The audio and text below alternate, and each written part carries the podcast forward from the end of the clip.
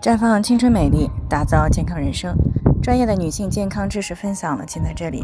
亲爱的听众朋友们，大家好。首先呢，还是要分享一下我们的联络方式。大家可以在我们最常用的聊天软件当中搜索 PK 四零零零六零六五六八，关注以后呢，回复自测进行健康自测，可以更有针对性的了解自己的健康状况。接下来呢，开始我们今天的健康话题：高温来袭，预防空调病。预防空调病这几点呢要注意了。最近呢，很多地区呢是持续的高温，于是呢有不少人就开始使用空调了。但是如果注意不好，就有可能发生空调病。空调病呢又称为空调综合征。是人体长期待在这个空调环境当中呢，产生的一系列身体不适的症状，比如出现了鼻塞、流涕、口干、咽干，以及这个头昏头痛，还有个别人会出现胸闷气短、全身乏力、关节酸痛、失眠、疲劳等这些症状。那么严重的呢，甚至会引发关节炎、咽喉炎等。那对于女性来说，长时间待在空调房里，还可能会出现月经不调。那如果长时间直接吹空调呢，还有可能一觉醒来发现自己嘴脸歪斜，那这也不是不可能的事情。而产生空调病的原因呢，主要有两个方面。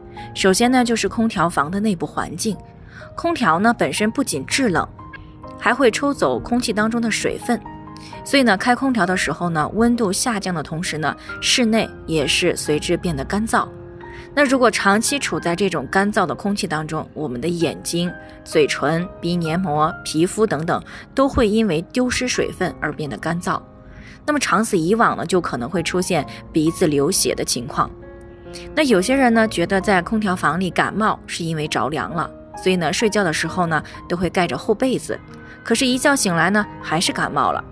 其实呢，有时候啊，感冒可能是与室内干燥的空气有关。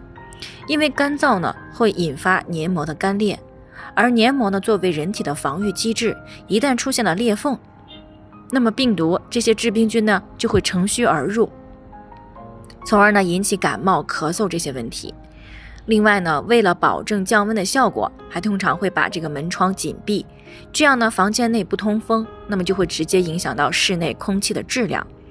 而且呢，长时间不开窗，阳光呢可能会被阻挡，而阳光当中的紫外线呢，杀菌作用是有限的，室内的致病微生，阳光当中的紫，阳光中紫外线杀菌作用呢就被阻挡，那么室内致病微生物就开始容易滋生了。再加上呢，长期这个紧闭门窗，室内外的温差比较大，如果长期待在空调室里面呢，很容易出现呼吸道感染的问题。其次呢，就是空调本身的内部环境呢，也是导致空调病的原因之一。空调的风口和散热片呢，如果长时间的不清洗或者不更换，那么就会堆积大量的细菌。霉菌和灰尘等这些污染物，在空调运转的时候，这些污染物就会被吹向室内，加重了室内空气的污染。那么一旦被我们人体所吸收呢，就很容易诱发咳嗽、哮喘、打喷嚏这些不适。所以呢，为了降低空调病的发生呢，在使用空调的时候，一定要注意下面这几点。第一呢，空调在使用前。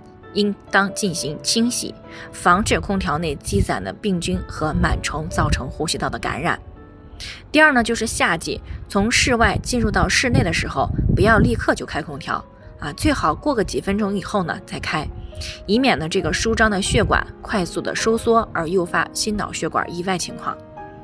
第三呢，就是开空调的时候，最好先打开门窗通风二十到三十分钟。啊，空气对流一段时间之后呢，再关闭门窗。那每运行两到三个小时呢，记得要通风换气，大概二十到三十分钟。第四个呢，就是空调的温度设置呢，不要低于二十六度啊，这样呢既能节能，又可以避免感冒。第五个呢，就是空调口不要直吹人体，特别是不能吹向婴幼儿、老年人和体弱者，以免呢引发感冒、偏瘫等不适。第六个呢，就是如果长期在空调房间里呢，一定要适当的去增加一些户外活动啊，接触接触阳光，呼吸一些新鲜的空气。那么注意好了这些呢，我们基本上呢就可以更加安心的去享受空调带给我们的凉爽了。好了，以上就是我们今天的健康分享。朋友们有任何疑惑都可以联系我们，那我们会对您的情况呢做出专业的评估，并且给出个性化的指导意见。最后呢，愿大家都能够健康美丽常相伴。我们明天再见。